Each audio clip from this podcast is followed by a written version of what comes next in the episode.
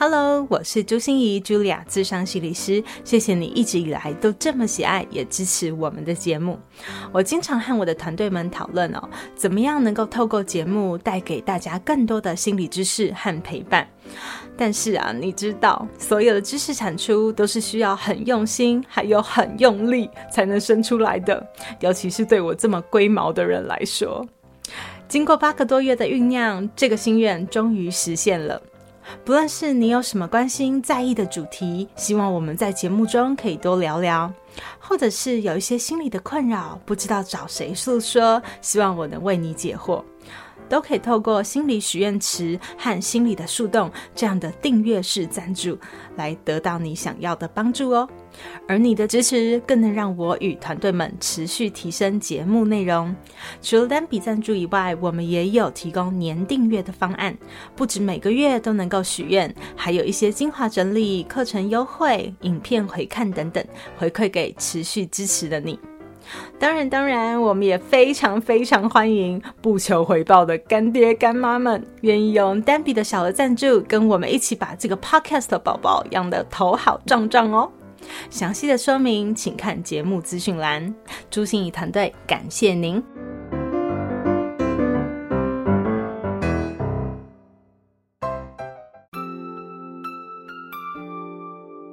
我是朱心仪 Julia，咨商心理师。也是一位中途失明的视障者，在咨商室里，我听你说；在 Podcast 里，也邀请你来听我说那些肉眼看不见，但是心里却更能看到的心理学小技巧与翻转人生的故事。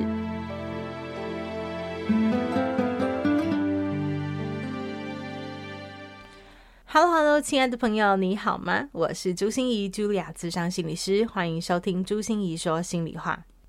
这集我们继续邀请到的是盲人路跑环台的吴春成师傅，还有他的陪跑员，也是盲人环台为公益而跑协会的创始人陈宇德，一起来继续跟我们聊聊一群傻瓜绕台湾的那些点滴故事。这一集我们也会特别聊聊陪跑员的这个身份哦，请陈宇德来多多跟我们分享一下陪跑到底是什么呢？怎么陪跑啊？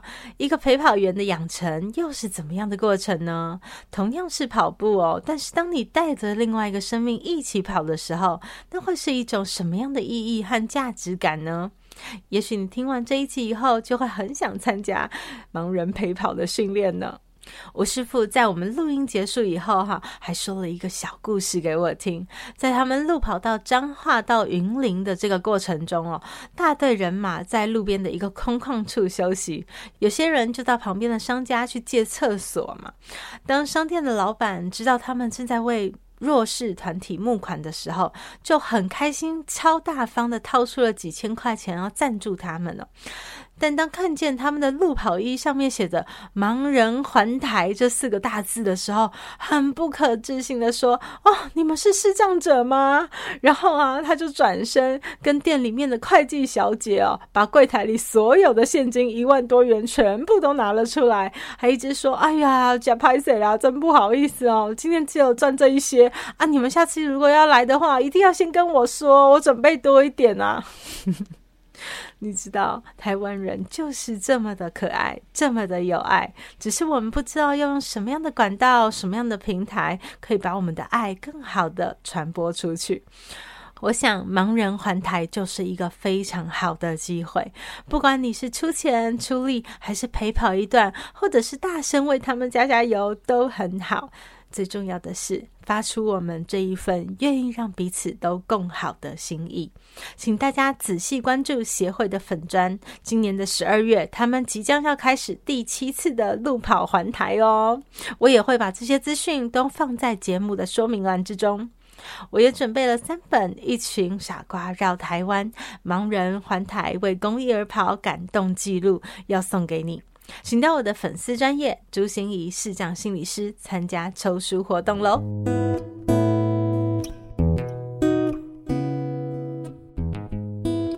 因为当那个吴师傅完成之后啊，呃，因为他好不容易练到这样的一个程度嘛，对，他当然想说他可以继续再跑下去，嗯，但可是他在跑第二圈其实对其他的人或对我们来讲，其实意义是不大的。第一次都是一个壮举，对不对？因为大家都记得阿姆斯壮登陆月球，可是其他后来的太空人大家都不记得了。对，没错，没错。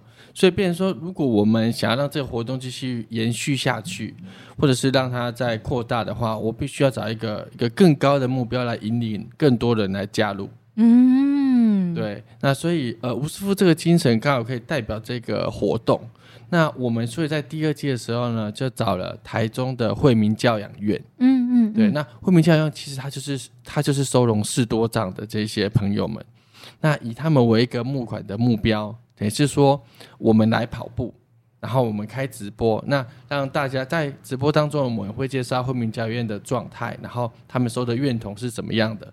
然后呢，我们希望我们每一天在跑的时候呢，各地的跑团就可以加入我们。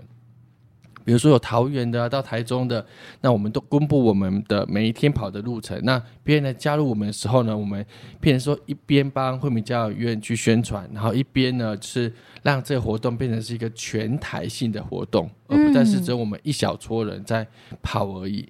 对，所以我是我觉得是我们后面好几届一直到现在啊，呃，到去年的时候，我们第六届其实我们已经在帮九个社福团体募款。哇哦！对，所以就是真的是就是开枝散叶。对对对，因为后来有更多的社福团体要说，哎，那我们我们这个县市，我们也很希望有这样的活动，或者说我们也希望被看见，那我们是不是有机会可以参与这样的活动？所以，我们后来在环台的跑的这个行程里面，其实我们改变了一些事情，我们把每一天的跑的最后一站，就会定在这些社福团体里面。嗯，然后这时候，因为我们活动慢慢变大之后，就会有媒体，嗯，或者是有地方一些人士，嗯，或者是特别在选举的时候，就有，更多人会想要参与嘛。是的，是的，是的。对，那这时候就是会在当天就把更多的资源或者一些媒体的曝光机会就会带到这个社福团体去。嗯，对，这是我们后来的这个概念。OK，OK，okay, okay, 所以要借助一个更高的价值，这不是吴师傅本来想要的。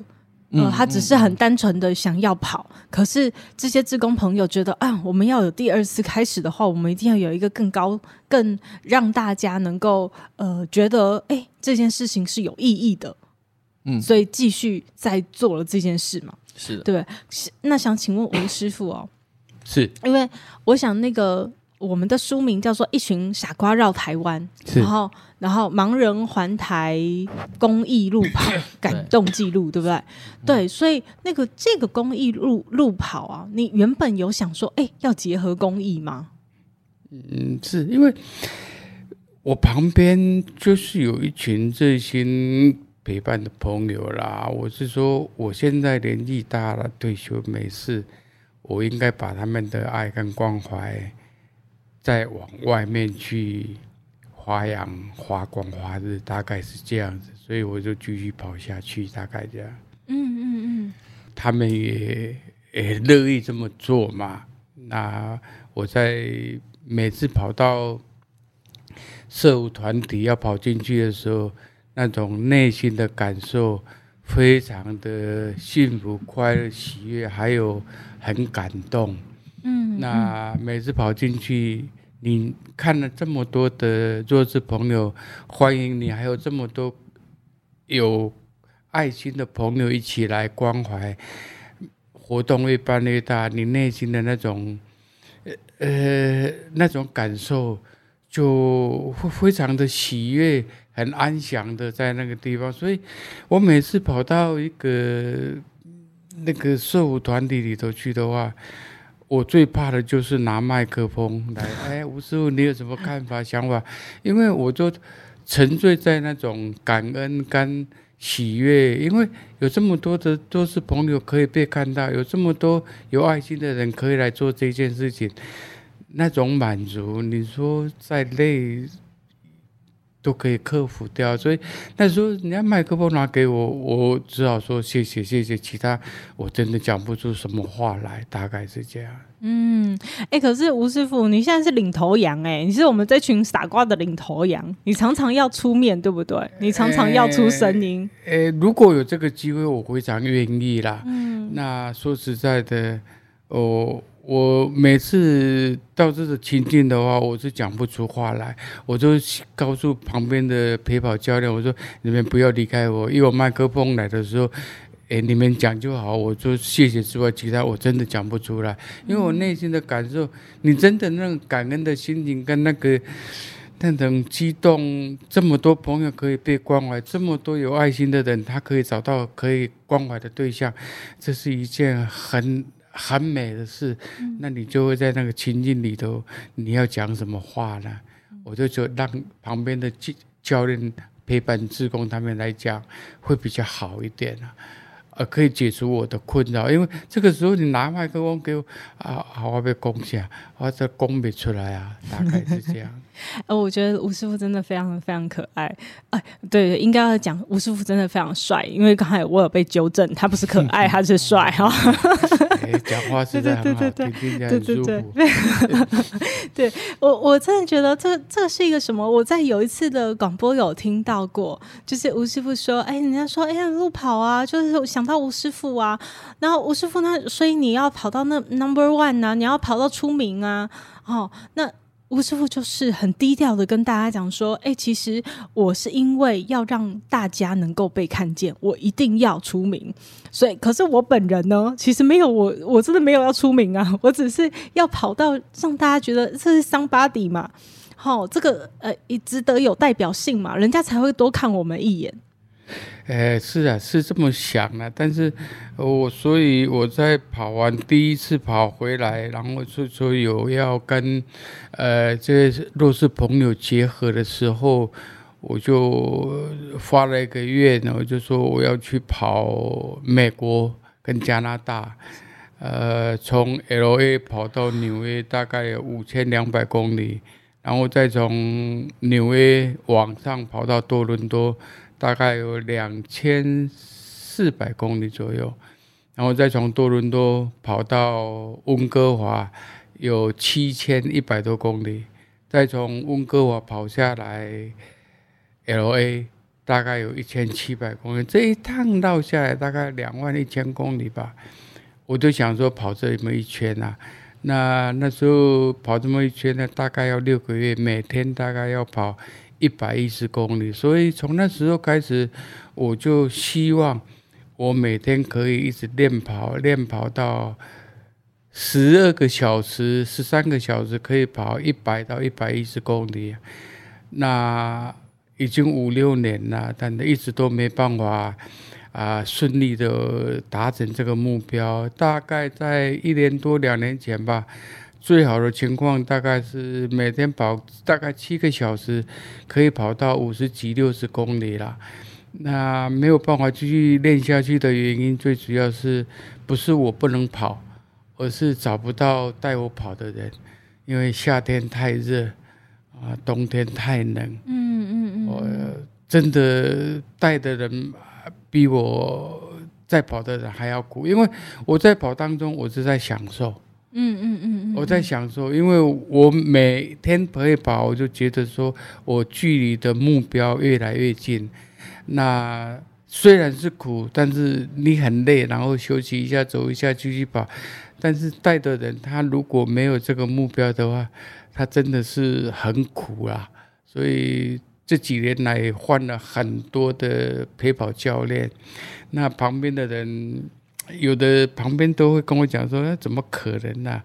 他崩给龟，那我就顺着就说，跑不过人家，年纪这么大，跑步都跑不过人家，连吹牛都输人家，那太不像话了。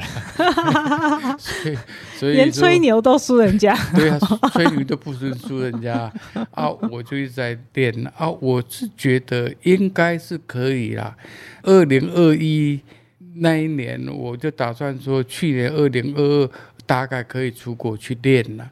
那时候有人在带嘛，也跑得也蛮稳定的，不错啊。所以二零二一六月份的时候，我就打莫德纳第第一针嘛，啊打下去，哎，我还是照练没事啊。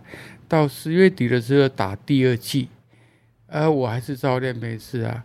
过了八天吧，那一天跑得不错，那一天。第一个小时就跑了四五公里，嗯，还在想跑。我说，哎，我这好像要全马要破三，好像有接近，就很高兴了。又跑了，继续跑了五分钟，就怪怪的，嗯，然后就好像喝醉酒，脚都不听话，那就停下来用走，走了差不多十几二十分钟，还是没改善，就坐在路旁休息了差不多一二十分钟，再跑跑看，哎，可以跑。又跑了差不多四十公里，嗯，然后要到最后 ending 的一一点五公里的时候，哎，那个现象又出现了，嗯，然后我想说，好吧，那就走回去吧，就休息，休息了两三天，脚还是笨笨的，手拿筷子还怪怪的，那好吧，那就到那个那时候我是在我故乡贡寮嘛，我就到保健站去去去看医生就检查，医生就跟我讲说，哎呦，你这个。中风，赶快赶快！黄金六个小时，我说我已经过了六十个小时，还六个小时。他说不行，你一定要到大医院去。哦，那时候我就好吧，他就呃叫车子赶赶回来到台大挂急诊，然后后来检查结果是血栓，中风、啊、是有小中风啊，是是是，然后在医院里面观察一个礼拜就出来。那也因为那时候到现在有一年半的时间，也没有什么练，也没有什么。哎呀，担担心就找不到人带我练了。但是最近有一个好消息，我现在有找到两个年轻人，他愿意带我练，轮流啊。他们就说可能一个人没有办法撑那么久，所以两个人轮流。所以我下个月开始就回故乡贡寮那边开始练跑，希望能够好好练个一年两年，大概是这样。啊。真的是我太感佩了！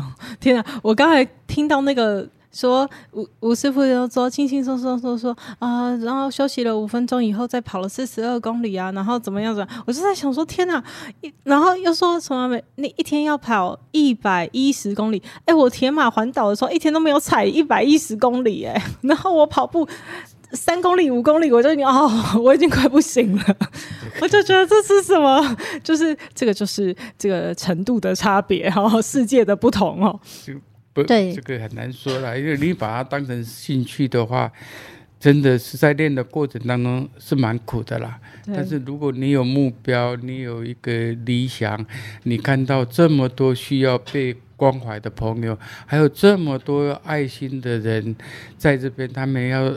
找不到一个适当的对象，找不到一个平台，所以你再苦，我都愿意啊。那何况年纪这么大了，可以跑的岁月不多了，所以要尽量跑。因为再再过两年，大概就八七十岁了吧。对，那剩下这些。时间可以跑，就尽量练，尽量跑，大概是这样。对，我想吴师傅带给很多人希望，尤其是我们的银发族朋友，人生的下半场精彩的才开始呢。哎，希望，希望。对，那想问问看宇德，哎，因为刚才吴师傅有说，就是嗯，他五六年前就开始又嚷嚷着他要去环美国，哎，嗯，我的天啊，你你一定有听过吧？有我那个第一次环岛跑到贡寮的时候，他就跟我讲这个事情。Oh my！第一次，第一次还没有完成跑到贡寮的时候，他就跟我讲这个事情。哇，嗯，好，然后呢？然后嗯，他讲完之后，我这我真的是，我先吸了一口气。这个位老人家，你可不可以休息一下？对，就先吸一口气，然后说嗯，好，我我去研究看看。对，然后所以我后来去买了一本书，是有一个人他曾经骑脚踏车，然后横越过美国的，到我们台湾的人，然后所以我还去去呃找朋友跟他认识一下，去了解一下美国的地形啊，然后什么样的气候啊这样子。对，嗯，还是要生活高啊，难度颇高，嘿，对，嗯、真的不容易，真的不容易，真的不容易。但是我想这就是一个梦想，又有下一个很想突破的呃大梦想。哦，不知道那个梦大梦想如果完成了一天，是不是第一次就开始又有另外一个大梦想又出现？可是人生就是不断的有目标的感觉。哦，虽然知道很难，可是还是是一个很想让自己达成的事情。好，那呃，也问一下宇的，因为刚才呃吴师傅也有说哈，就是跑步，我们当然是自己跑。好，不可能有人抬着我们跑，然后，但是我们真的需要有一个陪跑员，一个志工，好，来陪着我们一起跑。所以，可不可以麻烦你介绍一下，这个是个什么样子的？呃，我要怎么讲呢？这是工作吗？这是一个什么样的角色？他需要担负一些什么样的任务？嗯，首先我介绍一下，事实上陪跑员这工作是完全是义务的。所以，不然我刚才讲说什么去关山九连马啊，这些，不然呢，呃，吃住啊，什么都是自己负担的。好，吃住都要自己负担。对对对，都要自己负担。对，好，那嗯，所以我们提到说，都要如何成为一位视障陪跑员。好，那目前有在从事这个训练的，其实有中华视障路跑协会。那你可以上他们的官网上去看。那在比如说在台北市，在全省很多地方，他们都有所谓的陪跑团。那陪跑团有那种晨跑团，也有夜跑团。那一开始你可以先去去帮忙，不一定说马上要加入陪跑的行列，因为每一个人的跑步的程度其实不一样。很多人他会担心说，可是我又跑得不快，像吴师傅这么快，我要怎么带他？但其实并不是这样子的，就是。有些视障者，他可能也是，比如说刚刚失眠没有多久，或者是他原本也不太会跑，他只是需要有一个人陪他帮忙，跟他一起走路，这样就可以了。所以一开始去的话，你可以先陪着他们一起走路啊。那或者是你本身我都完全不会跑，那我可以做什么事情？那你可以做一个事情，就是呃帮忙顾一下包包，嗯、呃，因为大家会带包包去嘛，换洗衣服，那就可以帮忙顾一下包包。那所以一开始你会先加入居家陪跑的这一个行列，然后等到呢有一段时间之后呢，比如说中华视障路跑学会有办这个呃视障者的训练日，有一整天的，然后他们就推荐你去参加。参加完之后呢，你有两个方式可以取得呃陪跑员的一个资格。哇，一定要有资格。对对，嗯嗯、第一个是你要有居家陪跑，要有四十个小时。那第一个资格呢，其实就是你要在视障朋友去跑过无偿的马拉松的比赛，有实际上去参加过这个赛事。那符合这两个资格之后，你就可以得到一个视障陪跑员的一个证书。嗯，所以就是一个合格的有 license 的的一个说，我是视障陪跑员，我是受过训的。对对对。这样。那在受训的过程中，可不可以让我们了解一下陪跑？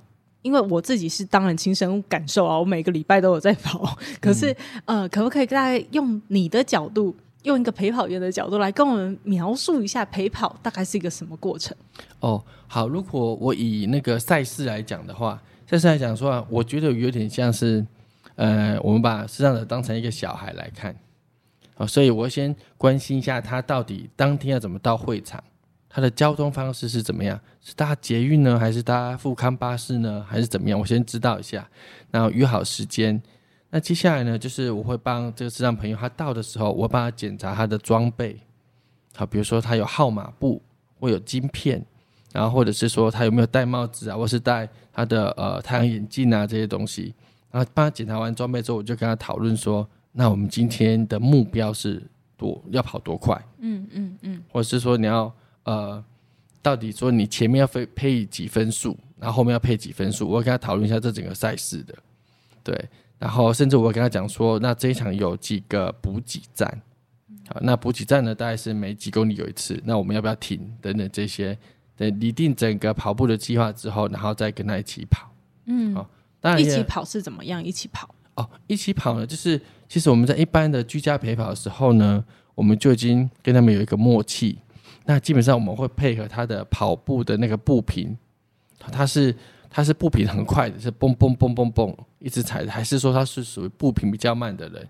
那陪跑员其实就是配合他的步频跟他一起跑这样子。那跑的时候呢，我们陪跑要做的事情就是说，比如说我们要避开一些地面上的一些障碍物，嗯，比如说猫眼石，好，或者是那些有突然间的一个陡坡啊这些东西。我们等于是他们的眼睛，我们要事先跟他们讲说，比如说啊，吴师傅，等一下要转弯哦。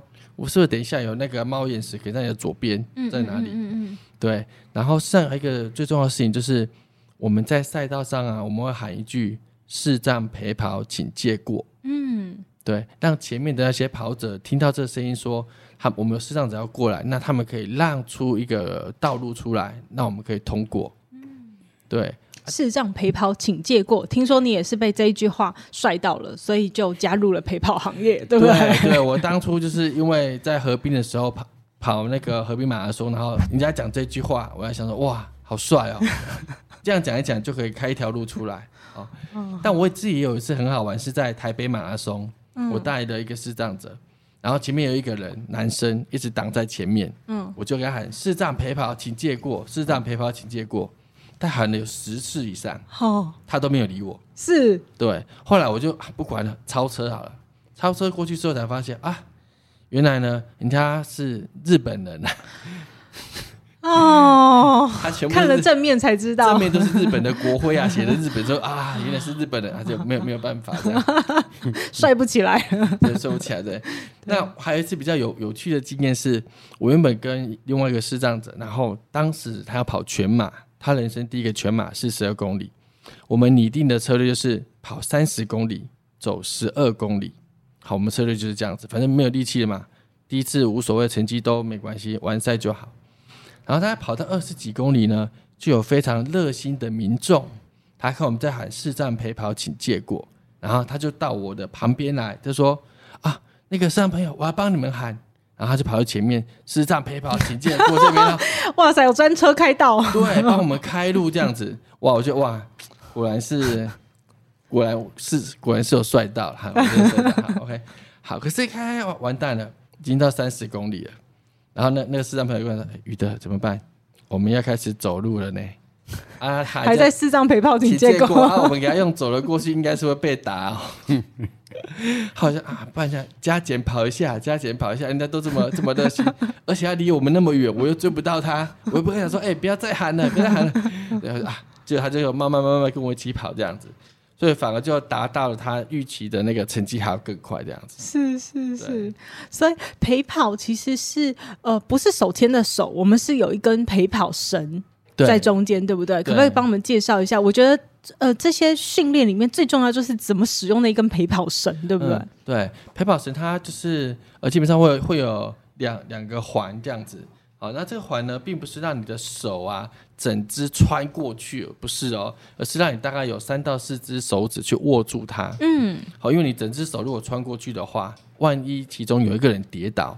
那就是团灭了，两个人都都都都都都一起累残嘛？对，就一起累残了。嗯、对，然后大概那个我们陪跑绳的整个长度，一般我们在使用大概是四十到四十五公分。嗯，那如果是奥运的话，他们要求更短，大概只有三十公分左右。就是要离得更近，跟你的陪跑员粘得更紧一点。对对对，那其实更短的时候，其实你去做一些及时上的反应，那视障朋友他们是马上都可以知道的。嗯嗯嗯，比如说呃，你前面看到有一个人突然间。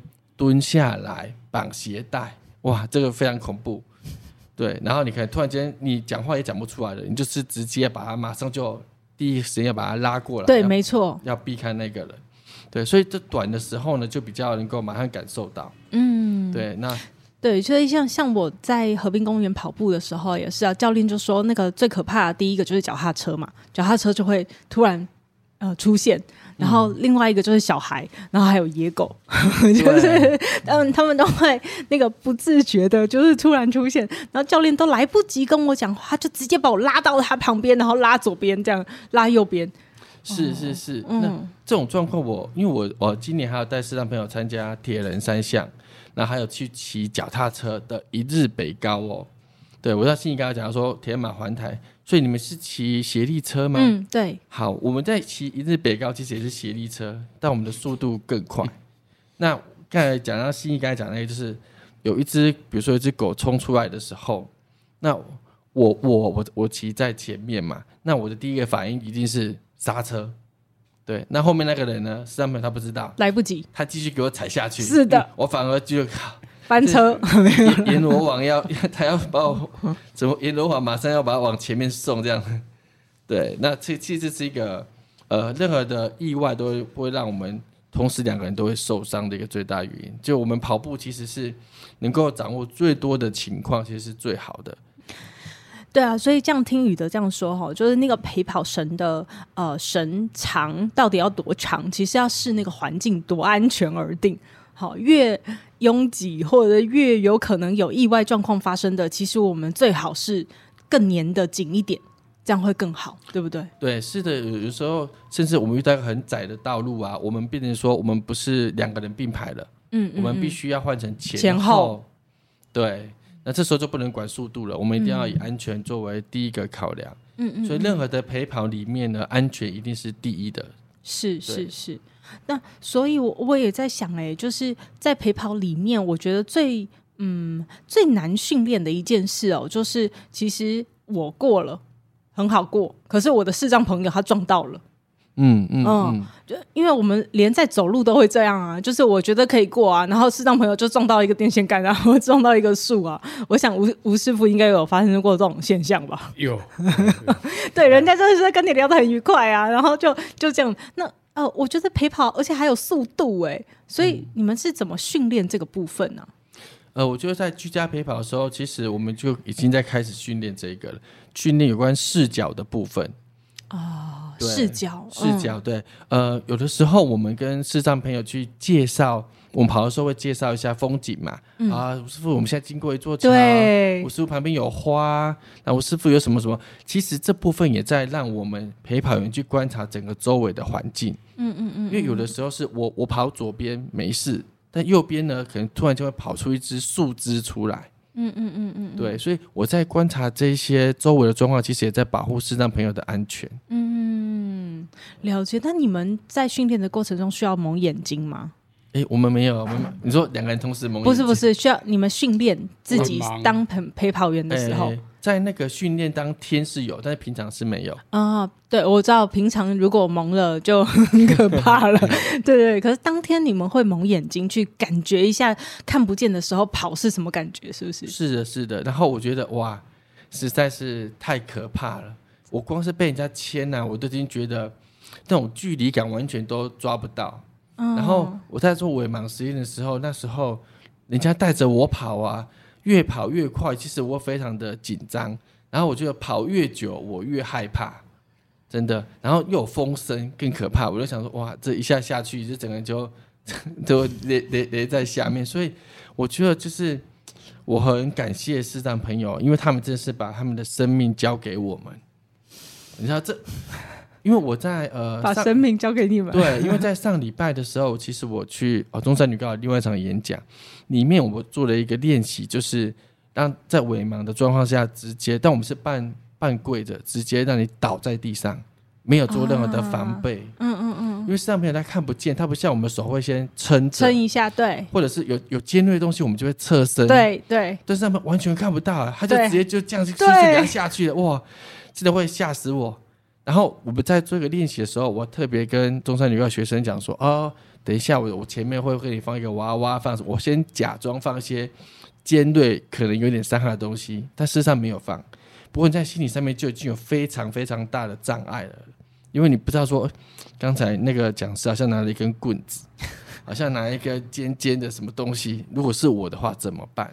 嗯，对，我让他们停一下，就是像朋友在运动上的伤害真的真的会非常的严重，嗯就代表陪跑员的责任真的很重大。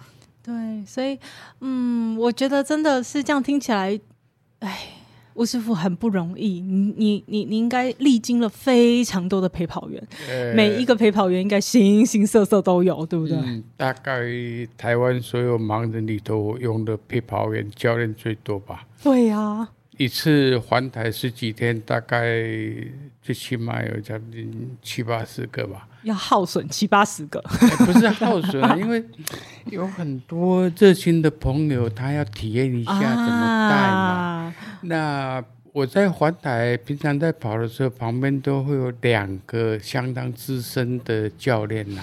嗯，那如果我们在环台的时候，有一些热心的朋友，他要体验一下怎么带。带跑的话，呃，旁边这两位资深的教练，他就看路况比较好，一个前一个后，就盯着盯着看，然后我我就告诉这个新来这个愿意来试试看陪跑的人，我就教他怎么跑。但是他刚开始的时候是很注意我又怎么样，但最大的困扰就是半个小时之后，他已经很习惯了，他就忘记我是看不到的。嗯，对，哦、这个时候就比较容易出问题了。没错。好啊，所以那你说有没有出问题？都有啦，难免啦。那应该旁边有两个资深的教练在陪伴，在盯着，应该不会出什么大事啦。啊，稍微撞到什么，那都都难免啦。我每次撞到，我都心里就何卡在无盖大条。如果撞到，我就不知道人都拢唔知啊人可能黑了盖大条啊。如果还可以会叫痛，这个应该都小事了。天哪！所以那个吴师傅的那个环台，你不只是在自己跑，然后在募款，你还在寓教于乐，这样 就是在过程中，人家想体验的还可以过来说：“哎呀，我可不可以来体验一下？”这样子。对，也感谢他们的关怀啊，然后让他们体验一下，然后如果有机会让他们再伪忙一下，他们就会觉得说：“哎，人家偶小哎，真的很了不起。”这样也敢跑啊？哦，就是有时候换个位置来体验一下，总是好的。那因为如果这种情况旁边都有资深的陪跑教练在盯着，不会有事了。是是是，所以这也是一个很大很大的信任哈，就是一个彼此成就的过程。所以问一下吴师傅哦，因为我们已经第六次，今年即将第七次，是对不对？那呃，有没有什么呃，可以跟大家分享一下那个活动资讯啊，或者是你会需要什么帮助？你觉得在这个过程里面，或者是接下来你又发了一个大愿嘛，就是 要去美国，对，你会需要什么帮忙？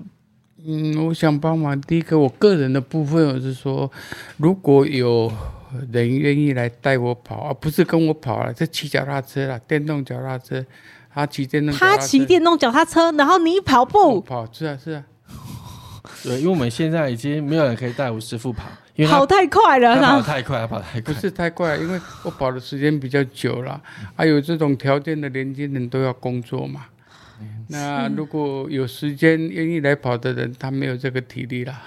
即使骑脚踏车，一下子他如果不是在骑脚踏车运动的人，一下子要骑几个小时，他屁股会受不了的。哇，各位各位，我是看不到哈，我我我我等一下一定要摸一下我们吴师傅的 muscle，然后各位一定要去我的粉砖看一下吴师傅的照片。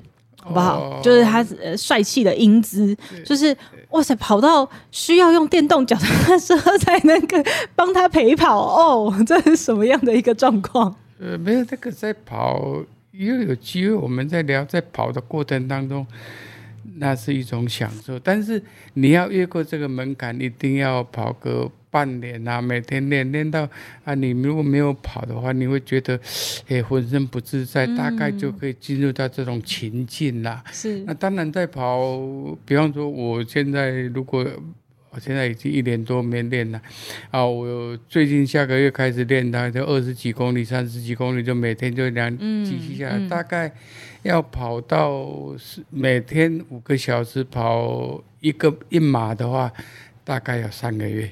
啊，我以我个体经验要三个月了，但是你如果可以这样子跑的话，那真的是很舒服，是一种享受啊。那如果你没有练的话，要超过这个门槛是有点困难。是是是，所以个人会需要的帮助就是陪跑员可不可以多一点？好，我需要有人多跟我陪跑。那还有别的需要的吗？呃，我需要就是说大家有爱心的话。了解我们这个平台，我们这个团体，嗯，我们带着您去看那一些需要被看到的朋友们。嗯，那我们的做法很单纯，我们不经手，我们就把这些弱势团体需要被关怀的朋友的他们的户头账号直接公布出来。嗯。您的关怀直接往那边去，就不经过我们这里了。嗯、大概是这样。我们不抽成呐、啊，好，我们只是有一个。呃，我我们这个部分是我们有一群爱心的这个职工，嗯、他们自己来筹措我们活动经费，所以募款的部分我们不经手，直接到你看，比方说去年我们是有九个嘛，嗯，那直接你们就到到他们户头去直接做捐赠。对，大概这样。那今年我们会是在什么时间点？呃，这个有宇的教练来说了。对，今年呃，去年是从十二月二十四号到一月八号，那今年目前还没有公布了，但大概也会是在这个时间点，就是年底的时候。对，一般我们都会，今年都会跨年这样子。嗯，都会一起跨年。那今年有决定要呃募款的帮助的对象吗？呃，目前呃，去年我们已经到呃制作九个社服团体，那今年会到十二个，然后再增加三个这样子。嗯嗯嗯一次比一次多，真是太了不起了！代表我们责任越来越重。对，那刚才吴师傅说到我们的平台上，那个是要去什么平台可以知道你们的讯息？OK，可以呃，想要在我们那个盲人环台的活动话，可以到盲人环台为公益而跑的呃 FB 的粉丝页，那那边我们会公布这些我们平常在做哪些事情，还有活动，还有年底的时候呢，我们都出一张呃环台的整个时间表。那我们每天从什么地方出发，然后结束点在哪边这样子，然后更近的时候，我们会提供那个 Google Map 的路径。嗯，如果你想要半路拦截我们的话，好，想要也去体验一下什么什么叫做伪盲，然后或者是想要体验一下怎么样可以带盲人跑步。对，对，因为 还有很多是很多的那个很很有爱心的一些志工们，他们想说他们不能跑没关系，但他想要来自己设一个补给站。啊，自己设补给站，嗯、对，就在我们经过路线上，要提供一些饮料啊，嗯、什么东西给这些跑步的人或视障者一起可以享用这样子。所以真的会感觉那个画面真的很不一样哎、欸，从一开始吴师傅一个人孤零零的，对不对？然后就有一个教练，嗯、然后跟着跑这样子。嗯、可是感觉现在真的是好多人都一起来加入这个梦想，然后全部的人都在参与这件事情，然后每一个人都可以得到不同的成就和帮助。这真是太棒了！嗯、好，谢谢两位，谢谢，谢谢，谢谢。心念转个弯，生命无限宽。如果你喜欢我的节目，邀请你可以继续追踪，并且给我五星评价和留言互动。如果你也感受到我们团队的用心，可以使用自由赞助的功能，给予我们实质的鼓励哦。咨商需求、合作邀约，或想要了解更多心理学的知识与故事，节目说明栏中都有我更多完整的资讯哦。